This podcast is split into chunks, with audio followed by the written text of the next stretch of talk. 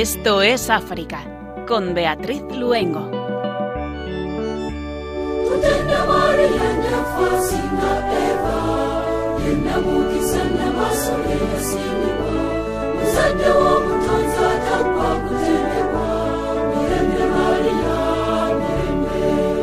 Muy buenas tardes a nuestros queridos oyentes de Radio María.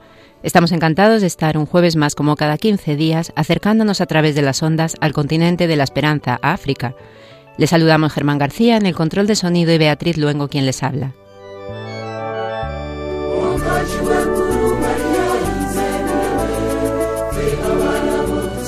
Hoy nos acercaremos a África a través del deporte. Conoceremos los proyectos sociodeportivos y de ayuda humanitaria que la Fundación Real Madrid está llevando a cabo en 29 países africanos nos lo contará Julio González Ronco, director gerente de esta fundación. Y de la actualidad nos iremos a la historia y la importancia de un lugar africano, el puerto de Loango. Nos la envía desde Brazzaville Serge Kofi, y con ella nos trasladaremos al reino de Loango, un estado africano precolonial situado en una amplia región que hoy forma parte de Cabinda, Angola, la República del Congo y la República Democrática y Gabón, desde el siglo XV hasta el siglo XIX. Y como siempre rezaremos con la oración y con la preciosa música que nos llega del continente africano. Comenzamos, esto es África.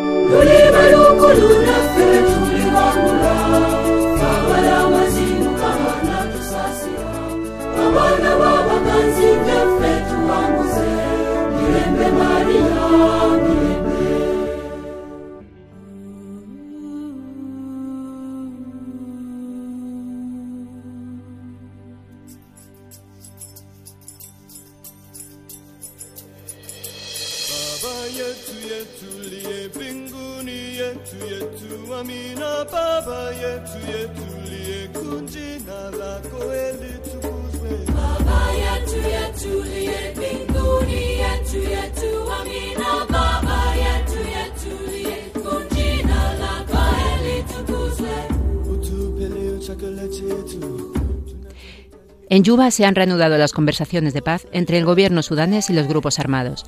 La primera ronda de conversaciones de paz directa, mediada por el presidente de Sudán del Sur, Salva Kiir, comenzó el 14 de octubre. Sin embargo, las acusaciones de un ataque militar contra un grupo rebelde sudanés suspendieron las negociaciones. Ambas partes firmaron en octubre una hoja de ruta política y el acuerdo de cese de hostilidades que permitan el acceso humanitario, así como describe los temas políticos que se debatirán en las conversaciones en curso.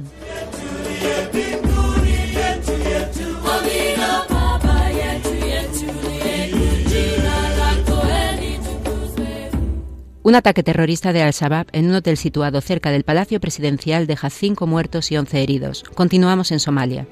Un grupo de yihadistas abrió fuego en el exterior del hotel, desencadenando un tiroteo con las fuerzas de seguridad. Las víctimas mortales son tres civiles y dos militares. Al-Shabaab ha reclamado inmediatamente la autoría del atentado. El hotel, que ya fue atacado en el 2016, es frecuentado por funcionarios y altos cargos del gobierno de este país africano.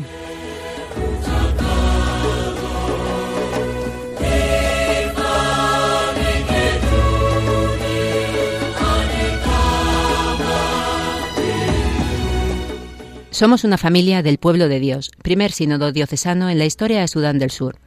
Organizado por la diócesis de Tombura Yambio del 27 de noviembre al 7 de diciembre, ha tenido entre sus objetivos llegar a aquellos grupos que se sienten en la periferia de la Iglesia, los llamados católicos desaparecidos, los que son extraños a la Iglesia y también a las jóvenes víctimas de la guerra.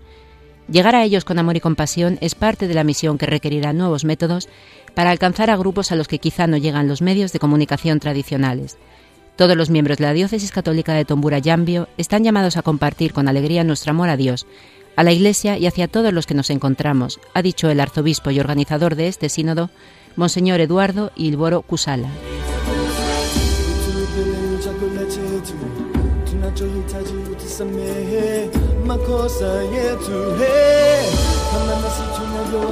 Nuevas masacres en Kibú del Norte elevan el número de víctimas a 141 desde el 30 de octubre.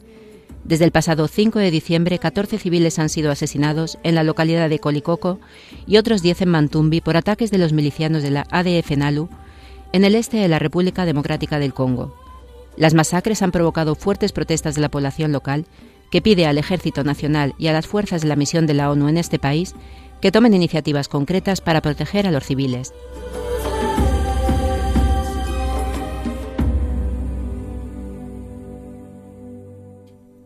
Monseñor Ignatius Ayau Kaigama, sed cercanos a las personas para comprender sus necesidades.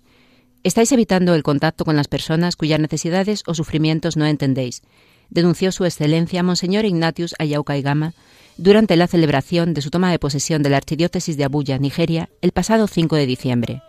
Monseñor Kaigama quiso llamar la atención a los líderes políticos sobre la condición de los jóvenes, que representan a la mayoría de la población de la Archidiócesis y de toda Nigeria. Rezaré con nuestros políticos y hablaré con ellos sobre cómo ayudar a nuestros jóvenes.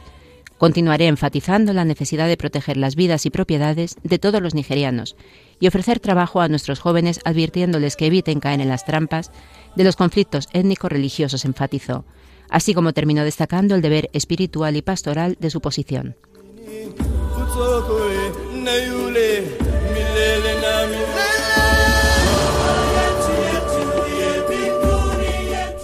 70 soldados muertos en un ataque contra una base militar en el oeste de Níger. El ataque se produjo la noche del martes 10 de diciembre contra una base militar ubicada en la localidad de Inates, en la región de Tilaberi. Decenas de soldados han sido dados por desaparecidos tras el ataque y ha causado importantes daños materiales en el interior de la base. Los atacantes llegaron en motocicletas y vehículos cuando los militares se preparaban para los rezos de la tarde y previamente habían saboteado los sistemas de comunicación.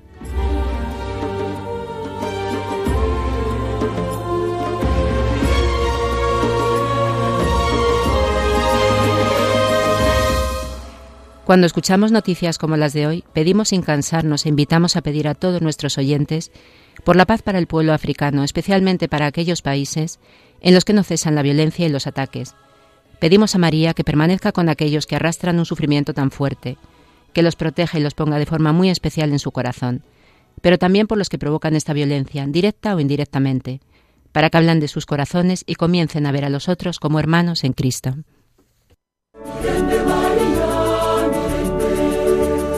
Estás escuchando el programa Esto es África con Beatriz Luengo.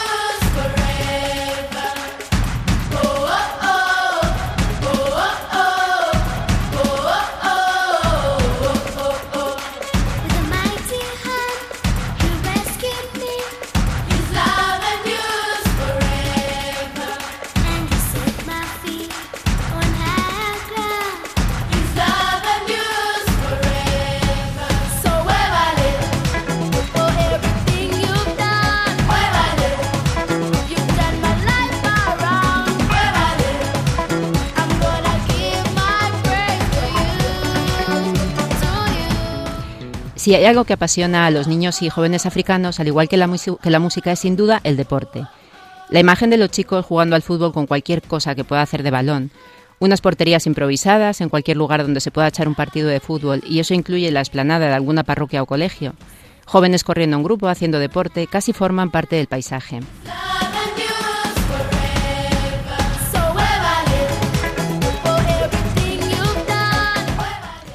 Y es precisamente a través del deporte como nos vamos a acercar hoy a los niños y jóvenes africanos. Para ello contamos con el testimonio de Julio González Ronco, director gerente de la Fundación Real Madrid, fundación que está presente en 29 países africanos a través de sus proyectos sociodeportivos y de ayuda humanitaria. Muy buenas tardes, Julio. Buenas tardes. Le damos la bienvenida aquí a Estos África, Radio María. Muchas gracias. Según la memoria anual de este año de la Fundación, 53 escuelas en África 8.149 beneficiarios en 29 países africanos. Nos gustaría que nos contara un poco de dónde surge la idea de comenzar este fantástico proyecto y cuál fue la primera escuela, en qué país. Pues la actividad nuestra de la Fundación Real Madrid, concretamente en el continente africano, se inició en Almagraz, específicamente en Marruecos, en, en, en Tánger, eh, y, y fue nuestras primeras experiencias por la proximidad geográfica, pero luego progresivamente se fueron extendiendo por prácticamente todo el continente. Tenemos actividad en Angola, en Argelia, en Benín, en Burkina Faso, en Burundi, en el Chad, en Etiopía, en Nigeria, Malawi, Marruecos, que antes he mencionado, Mozambique, Madagascar, Kenia, República Centroafricana, República Democrática del Congo, Ruanda, Senegal. Senegal fueron fue el primer país de África subsahariana en la que nosotros empezamos a trabajar y siempre lo hemos hecho con organizaciones de un gran prestigio en lo que es cooperación internacional, como puedan ser las misiones salesianas, o puedan ser organizaciones como CESAL, como la Fundación Fatema, como Manos Unidas, como la, recientemente un proyecto muy nuevo, muy bonito en Kenia, con las esclavas del Divino Corazón de Vena y la Fundación Sananda. En nuestra colaboración con con organizaciones muy dedicadas a la cooperación, como son las congregaciones de la Iglesia Católica, ha sido siempre muy positiva y muy mayoritaria, sin perjuicio de nuestras relaciones con otras organizaciones laicas o pertenecientes a otras confesiones, y siempre con una finalidad, utilizar el deporte no para detectar talento, sino para que sea una herramienta, un instrumento para que los chicos utilicen su tiempo de ocio para aprender valores a través del deporte, motivación, autoestima, solidaridad, respeto y que además sea una excusa para que estas organizaciones con las que trabajamos les aporten escolarización ordinaria, apoyos pedagógicos, atención sanitaria, porque lo que nosotros pretendemos es que estos chicos que pueden vivir en situaciones de marginalidad tengan una oportunidad, bajo la excusa del deporte, de desenvolverse y desarrollarse en sus lugares de origen y que lo que verdaderamente sean es grandes médicos, grandes fontaneros, grandes abogados, grandes profesionales que se conviertan en ciudadanos de bien en sus países, constituyan tejido de ciudadanía y además se conviertan en agentes dinamizadores del cambio en su entorno social. Julio, trabajáis y colaboráis especialmente en dos líneas de proyectos, los sociodeportivos y los de ayuda humanitaria. Eh, deportiva. Comencemos primero por los sociodeportivos. Cuéntanos un poco, cuéntenos un poco en qué consisten estos proyectos.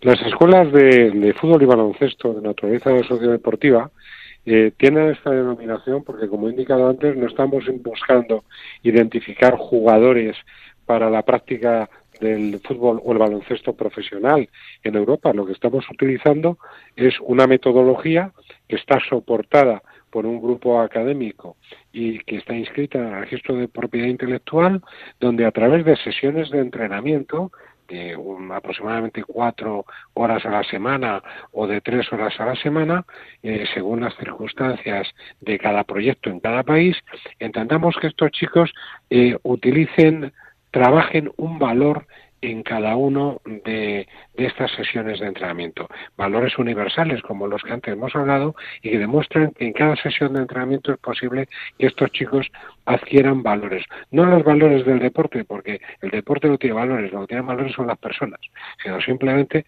para que vayan asimilándolos. Y con eso, yendo al colegio por la mañana, trabajando en actividades pedagógicas y utilizando el tiempo de ocio en una actividad deportiva que sea congruente con los valores que han recibido en los centros de formación de nuestros partners, salesianos, como he dicho antes, y otras organizaciones, como los misioneros de África, los padres blancos, o como Manos Unidas, mantenemos a estos chicos entre 5 y 17 años en un ambiente seguro durante todo el día, de tal manera que consigamos antes de su mayoría de edad que tengan una oportunidad para vivir dentro de sus comunidades y para obtener una posibilidad de futuro. Eso es lo que es la escuela sociodeportiva, no es una escuela deportiva al uso.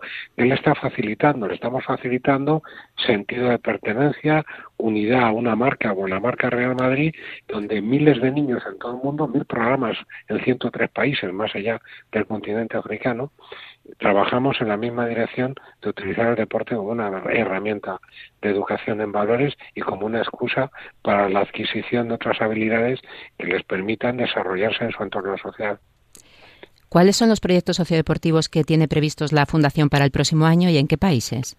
Nosotros estamos trabajando de una manera muy intensa en, países donde ya hemos ya trabajamos, pero que al mismo tiempo queremos extender el volumen de proyectos, como, como es Burkina Faso, como es Burundi, como es el Chad, como es Etiopía, como es Gabón, Ghana, o en el propio Guinea Ecuatorial, donde queremos aumentar nuestra presencia, en Malawi, en República Centroafricana, en la República Democrática del Congo, en Sierra Leona, donde trabajamos con niños soldados que los hacemos convivir con los que han sido sus víctimas. Más que niños soldados, hablemos de niños soldados, aunque el trauma de la tragedia del conflicto armado permanezca en sus mentes. En Sudáfrica, en Sudán, en Tanzania, en Togo, profundizar en la diversidad de proyectos. También trabajamos en el ámbito de la discapacidad, en un proyecto en Marruecos, en Tetuán, con la ONG Hanan, donde intentamos buscar la exclusión de las personas con discapacidad eh, tanto mediante actividad adaptada como progresivamente intentando que esta sea inclusiva para poder entrenar e incluso ir al colegio con chicos que eh, son convencionales. En países en vías de desarrollo con problemáticas sociales muy intensas se une a la situación de marginalidad derivada de la condición social o de las situaciones de conflicto, la situación de la discapacidad. Y algo que debemos trabajar es por la integración de aquellos que son diferentes, porque todos somos únicos a la par de diferentes. Eso es un poco la línea, intentar que nuestros proyectos de ayuda humanitaria, que se desarrollan en zonas muy vinculadas a conflicto, en el que solamente aportamos material y formación a técnicos, porque la situación de conflicto armado nos impide poder desarrollar las actividades en terreno, en esos casos lo que buscamos es perseguir que a medida que se vayan pacificando esas zonas, esas actividades de ayuda humanitaria se vayan transformando progresivamente en escuelas sociodeportivas permanentes y en una actividad recurrente. Uno de los objetivos transversales en todos los proyectos de, cooperación es la sostenibilidad de estos proyectos, ¿no? Que, que, permanezcan en el tiempo, que realmente se puedan aprovechar bien. ¿Cómo consigue la Fundación que estos proyectos sean sostenibles en los países donde trabaja? Buscamos que la financiación, en unos casos, dependiendo del contexto del país, provenga perdón, provenga de tejido empresarial local cuando éste existe, en otros casos con ayudas o subvenciones internacionales y en otro la organización de eventos como campus de verano en todo el mundo, clinics deportivos dirigidos a chicos que puedan tener un mayor poder adquisitivo para que lo que se recaude en estas actividades se aplique y se destine a la financiación de estos proyectos. Queremos además en esta línea de trabajo en África, eh, y esto precisa también de mucha financiación de ayudas y donaciones tanto de entidades jurídicas como de particulares, pues seguir incidiendo en la inclusión de las niñas en la práctica deportiva, siendo uno de los principios más activos de nuestro trabajo en África, implementación de actividad de baloncesto en escuelas sociodeportivas ya consolidadas y seguimos luchando para que durante la práctica deportiva o bajo esa excusa podamos trabajar en la lucha contra la malnutrición a través de meriendas escolares, contra luchando también contra el cambio climático, porque somos dentro de los valores el uso adecuado del entorno para que su conservación y la adaptación al mismo, con más talleres sobre medio ambiente y respeto a la naturaleza. Queremos eh, que, que durante la actividad que hagamos en estos países africanos nos unamos. Educación en valores, educación reglada y ordinaria en la que podamos colaborar, formación profesional, apoyos pedagógicos y ayudas alimentarias para que quien está en una situación de riesgo la abandone. Eh, comentaba antes acerca de proyectos de inclusión de niños y adolescentes con cualquier tipo de discapacidad. También hemos pasado un poco por encima, ¿no? El tema del fútbol femenino en los países africanos, eh, de los proyectos que tienen. Pero ¿cómo se encaja el tema del fútbol femenino desde el punto de vista social y familiar? Vamos a ver, nosotros, uno de los valores que promovemos, y lo, lo, hacemos en todos los países del mundo, es la equidad de género. De hecho, en nuestros proyectos sociodeportivos, los niños y las niñas participan en las mismas sesiones de entrenamiento, salvo en aquellos países donde por el propio ordenamiento jurídico existente en el mismo no se permita este tipo de actividad y la educación o la actividad tenga que ser diferenciada.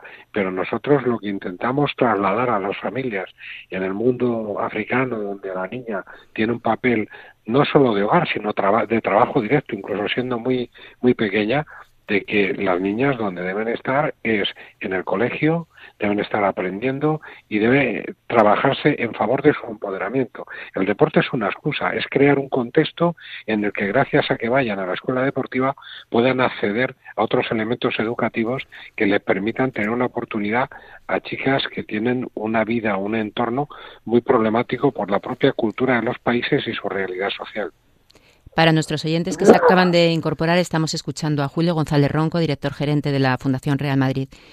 Eh, Julio, le vamos a preguntar cuál es el criterio que, con el que la Fundación decide dónde poner en marcha un centro. Nosotros eh, establecemos diferentes niveles a la hora de estudiar un proyecto. Primero, un primer nivel sería lo que llamamos proyecto en estudio.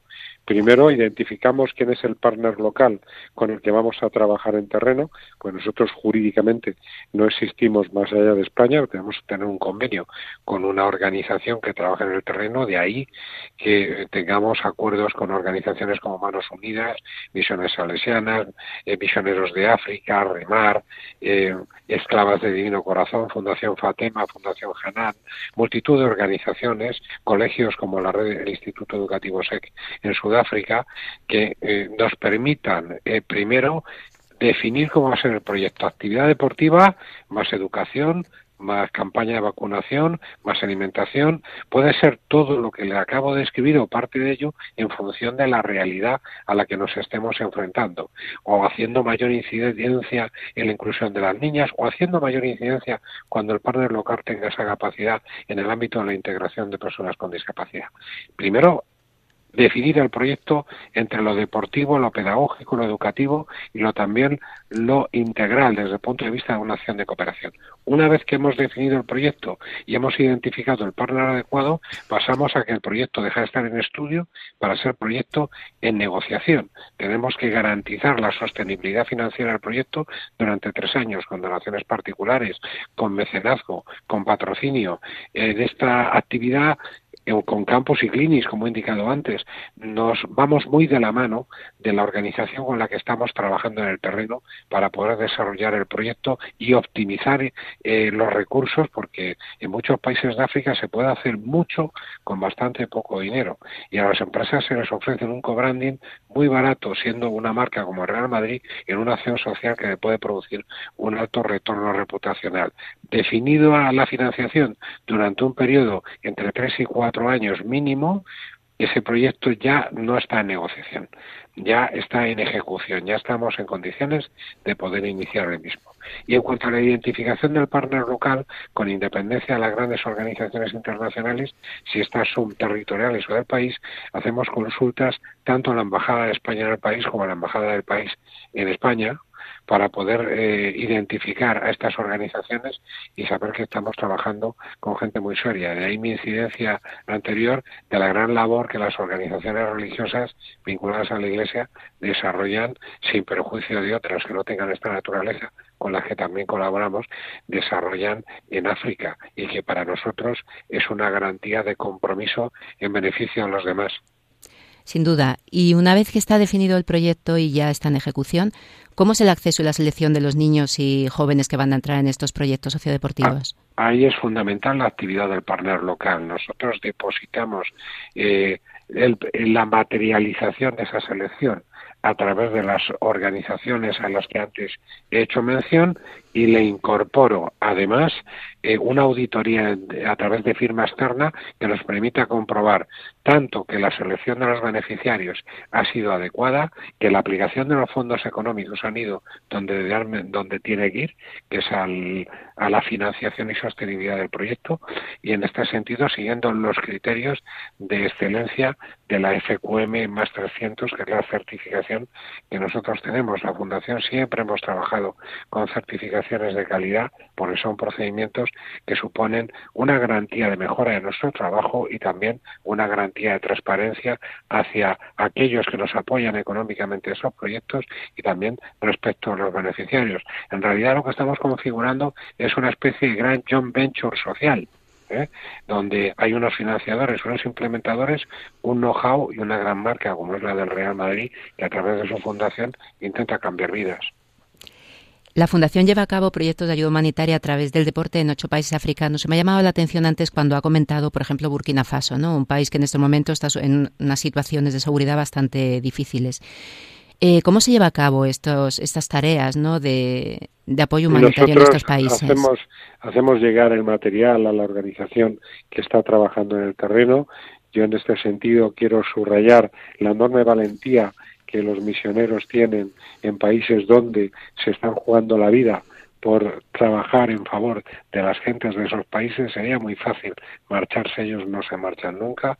Nosotros les facilitamos el material establecemos a través de una plataforma digital supervisión y seguimiento de eh, las necesidades que tienen a nivel de técnica y de nuestra programación y eh, se hace llegar el material a través de los canales que estas organizaciones tienen ya establecidas en la zona.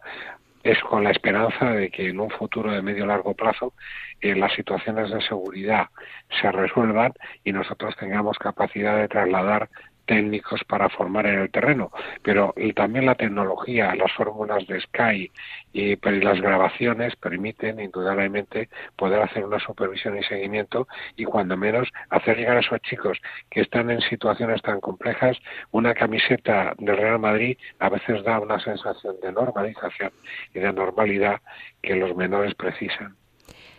Comentaba antes el tema de las contrapartes en los países en los que trabajan pero desde luego sin duda fundamental ¿no? el trabajo de los misioneros, pero también quería preguntarle acerca un poco de, la colaboración de las entidades gubernamentales, ¿no? de si existe la suficiente conciencia en algunos de estos, de muchos de estos, países, de la importancia del deporte, de la integración, de todo este trabajo que se aporta, ¿no? Eh, siempre existe una voluntad de los gobiernos de colaborar. Sí es cierto que a veces es complicado hacer entender, llamándonos Real Madrid, que nosotros no estamos intentando construir proyectos educativos basados en intentar facilitar a la población africana infantil y juvenil una opción de profesionalización a través del deporte, entre otras cosas porque no podríamos aportar una actividad generalizada. Nosotros el deporte es una herramienta, es un instrumento, no es una finalidad. ¿Eh? en sí mismo y además si lo limitáramos o lo trasladáramos al ámbito de la competición o de la selección de deportistas profesionales estaríamos haciendo un sesgo, una discriminación que no permitiría a muchos chicos acceder a elementos educativos. Y en este aspecto a la hora de tratar con los gobiernos es difícil que entiendan que, no se trata de intentar facilitar una salida deportiva a chicos que tienen o pueden llegar a tener talento, sino utilizar el deporte como excusa y, que no es tanto un retorno de imagen, unos fuegos artificiales eh, donde puedan eh, incurrir una serie de celebridades apoyando un proyecto, sino que estamos trabajando en programas de continuidad a largo plazo. Si encontramos que existen las autoridades en los gobiernos deseo de colaborar y de ayudar, aunque creo que podría ser mucho más intensa. Comentábamos al inicio de la entrevista la pasión por el deporte y muy especialmente por el fútbol de los, de los chicos en África, ¿no? Es muy típico ver a los chavalillos descalzos jugando con cualquier cosa que es un balón, en un partido de fútbol que se improvisa en cualquier esplanada, en cualquier poblado, ¿no? Pero ¿qué es lo que ocurre cuando estos chicos de repente escuchan la palabra Real Madrid? Evidentemente a ellos les puede dar el estímulo de decir, ahí están nuestras grandes estrellas, los grandes jugadores que admiramos. ¿Cómo me gustaría parecerme a ellos y a lo mejor tener la oportunidad de ser como ellos? Nosotros queremos utilizar esa motivación inicial para conducirles no específicamente esa finalidad, sino a que ellos recuperen la autoestima y tengan una oportunidad para educarse, formarse profesionalmente, a conseguir en muchos colegios, en muchas situaciones en África, ir al colegio es la única oportunidad para tener un desayuno, un vestido, un uniforme del colegio y una y al menos tres comidas al día. Pues simplemente intentar conducirles bajo la excusa de, imitar a lo que son esas grandes estrellas, tener esa oportunidad. ¿Cuántos jugadores de fútbol han salido de situaciones marginales? Y lo que pueden tener en común con un chico, tenga o no habilidades deportivas, es la motivación, es las ganas de cambiar, es las ganas de ser dueño de tu propio destino. Eso es lo que estamos intentando facilitarles, porque en este triste mundo, según donde nazcas, puedes tener o no tener ninguna oportunidad con independencia de tus habilidades. Eso es lo que queremos proporcionar, oportunidades con independencia de qué contexto has nacido. Y cuando alguien les dice que van a poder entrar en una de sus escuelas y simplemente lo que comentaba antes, ¿no? El hecho de darles una camiseta, de tener una equipación, porque aquí estamos muy acostumbrados a ver a los chicos, sobre todo ahora, ¿no? Con sus equipaciones, con sus maravillosas pistas de sus campos de fútbol, pero allí simplemente el hecho de tener una equipación o unas zapatillas, ¿no? Para jugar, ¿cómo lo viven? Y realmente con mucha pasión y con mucha imaginación. Hemos visto a muchos chicos cómo juegan a fútbol descalzos eh, hay que tener en cuenta una cosa, incluso facilitándoles botas, eh, muchos de estos chicos por sus contextos que tienen que andar incluso muchos kilómetros o para recoger agua o para poder acceder a un centro educativo tienen los pies tan hinchados que no se les pueden poner ni las botas.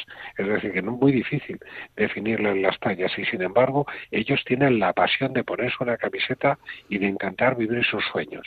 Nosotros lo que intentamos es ante esa aspiración que esos sueños se conviertan en realidad o simplemente ayudarles a soñar de otro modo, soñando en la posibilidad de que la realidad en la que ellos viven puedan cambiar gracias a ellos. Cuando uno oye Real Madrid es difícil no pensar en grandes campeonatos, triunfos, deportistas inmensos, y de repente aparece un trocito del Real Madrid a través de su fundación en lugares como la Escuela Sociodeportiva del Lamo en Kenia, a 80 kilómetros de Somalia. ¿Qué aporta desde el punto de vista personal África a aquellas personas que colaboran en la fundación? Esto eh, a mí personalmente me llena de emoción. Lo he vivido en muchos otros continentes. A mí me cuesta mucho y a mis colaboradores hacer una diferenciación entre los proyectos que vivimos en una parte del mundo y en otra. Estamos en todos los continentes, pero África es especial. África es un continente rico en recursos, rico en medios, eh, donde ves que la gente, a pesar de las circunstancias difíciles, están llenas de un elemento claro de alegría. Yo creo que una de las características del ser humano, uno de los dones que Dios nos ha dado, es la facultad de estar alegres frente a la dificultad. Que personas que se encuentran en situaciones tan complejas siempre tengan una cara o una mirada que más allá de la tristeza interior de sus situaciones trágicas le permitan trasladarnos esperanza a los que hemos vivido o vivimos en contextos donde hemos tenido, gracias a, gracias a Dios, de todo lo que ellos carecen, a nosotros nos llena de estímulo. Y sobre todo algo, que pasen los años y que tengamos experiencias en que chicos que ahora son profesores en muchos colegios y antes eran antes, cuando digo antes es casi más de 10 años, antes estaban en situaciones de marginación y bajo la excusa de la práctica deportiva, ahora son líderes de sus comunidades más cercanas. El vivir eso con nombre y apellidos a nosotros como profesionales nos llena no de alegría, de estímulo y justifica o es razón de ser de todo nuestro trabajo. Bastaría que hubiéramos cambiado la vida de una sola persona para que todo hubiera tenido sentido, porque como decía la Madre Teresa, una gota puede entenderse que es una gota en el mar, pero ese mar sería menos mar si esa gota no está. Efectivamente, así es. Y para una fundación como la Fundación Real Madrid, que tiene escuelas en todo el mundo, hablamos de Europa, hablamos de América, ¿qué riqueza aporta África a la visión y a los valores de la fundación?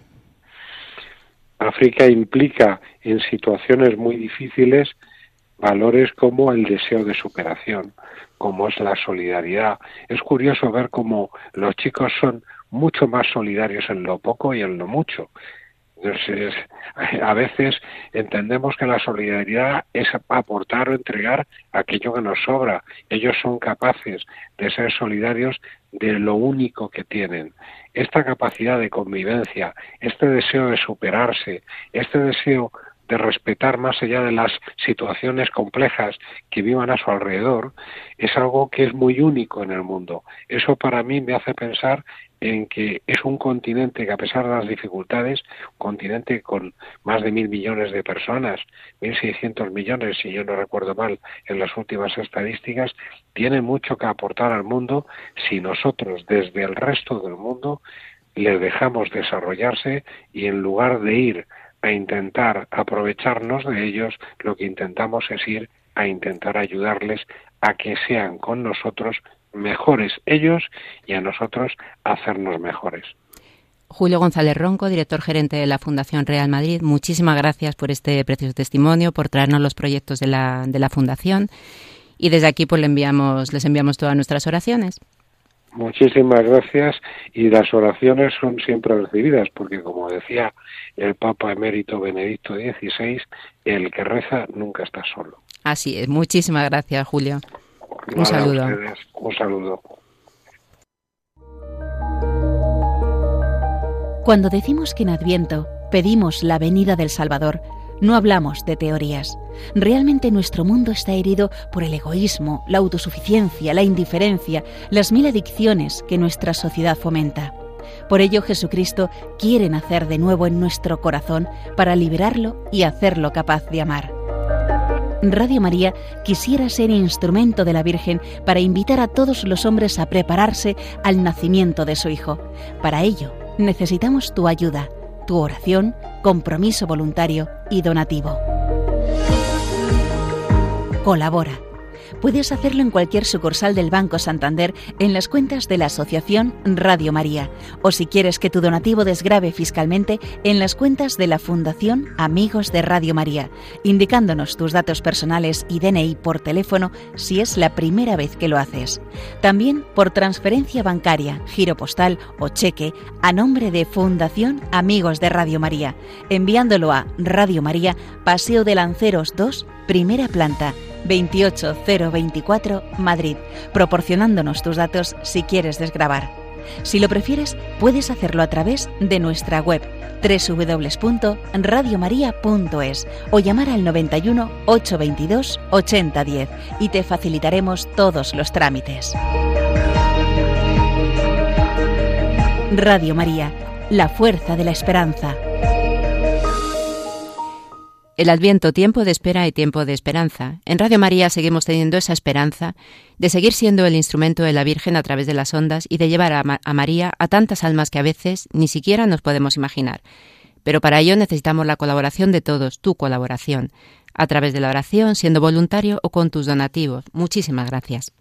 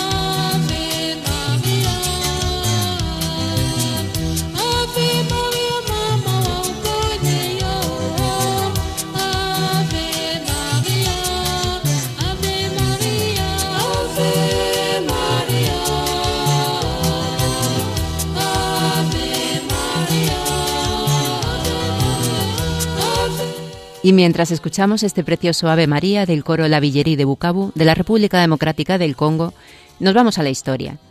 Lo hacemos a través de la importancia de un lugar africano, el puerto de Loango, en lo que fue el antiguo reino de Loango, un estado africano precolonial, situado en una amplia región que hoy forma parte de Cabinda en Angola, la República del Congo, la República Democrática del Congo y Gabón, desde el siglo XV hasta el siglo XIX. Nos la envía desde Brazzaville Serge Kofi.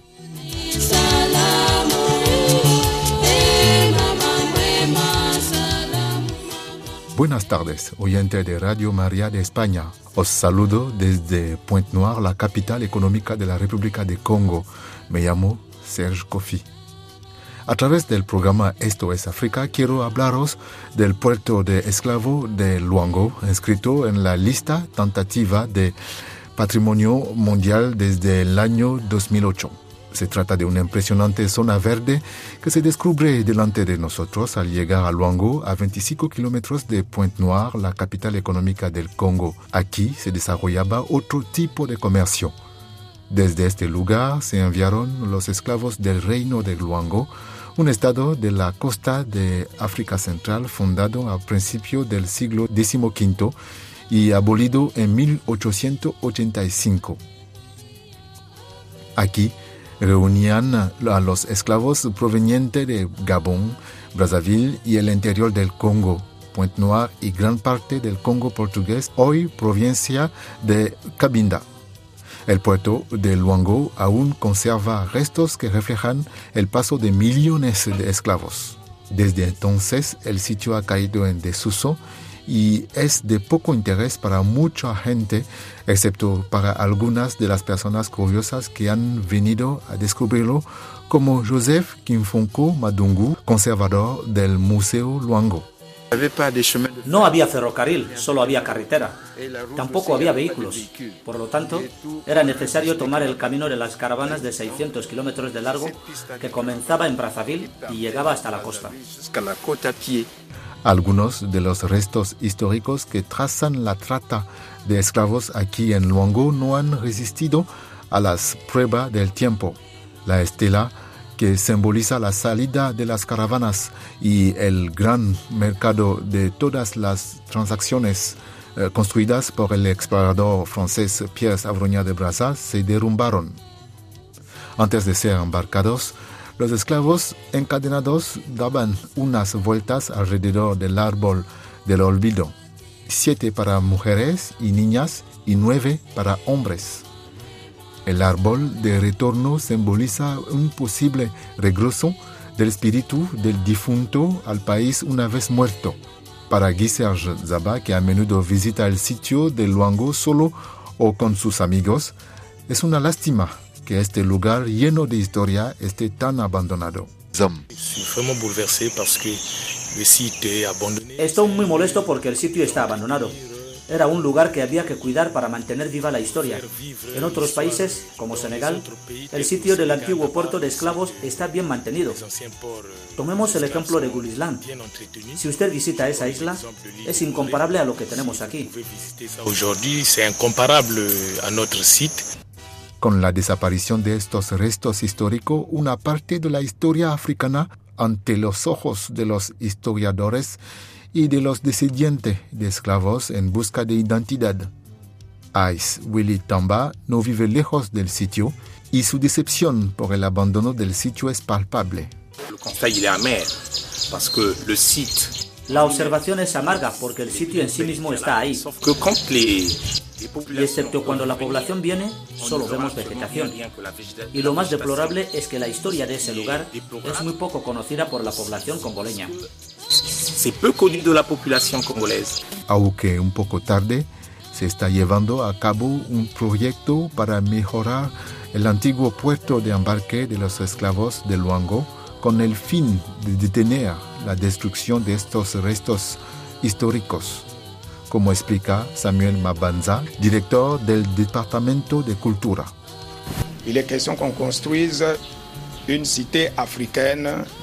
Se habla de construir una ciudad africana de las artes y la memoria, un proyecto a nivel estatal.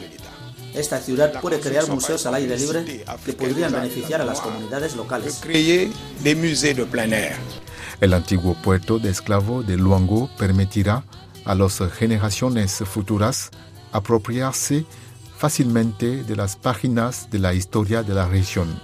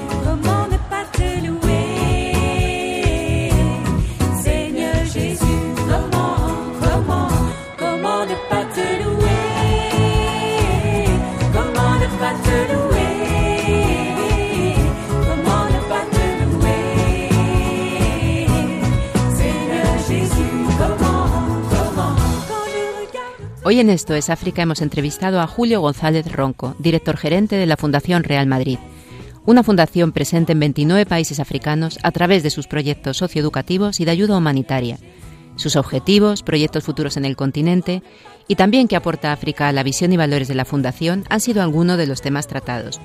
Y de la actualidad a la historia con Sergio Kofi, que desde Congo Brazzaville nos ha traído un rincón africano, el puerto de Loango y su historia y hemos escuchado la música del coro de niños de Watoto de Uganda y del coro La Villerí de la República Democrática del Congo.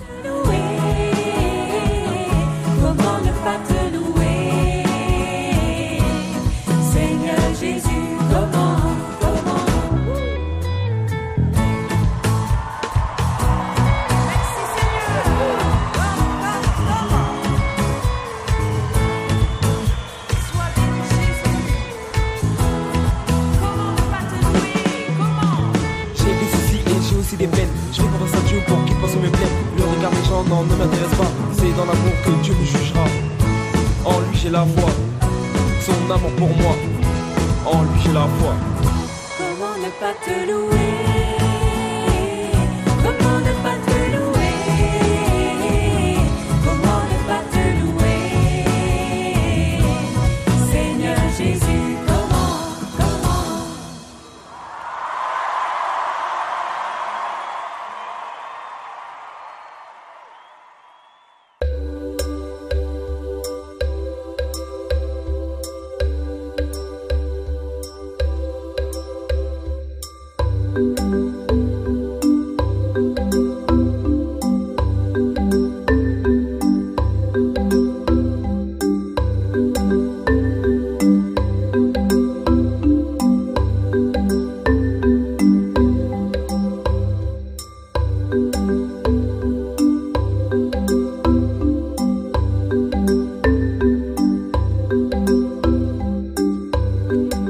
Muchísimas gracias a Julio González Ronco, director gerente de la Fundación Real Madrid, por haber compartido este tiempo de entrevista con nosotros aquí en Radio María, Por supuesto también a Sergio Coffey por traernos un trocito de la historia y de esa situación actual del puerto de Loango. A Germán García, que nos ha acompañado en el control de sonido, y por supuesto a ustedes los oyentes de Radio María que han estado con nosotros este rato y les invitamos a que sigan escuchando nuestra programación. Dentro de 15 días, si Dios quiere, estaremos de nuevo con ustedes. Feliz tiempo de Adviento, feliz tiempo de espera. Que María les guarde y les acompañe siempre.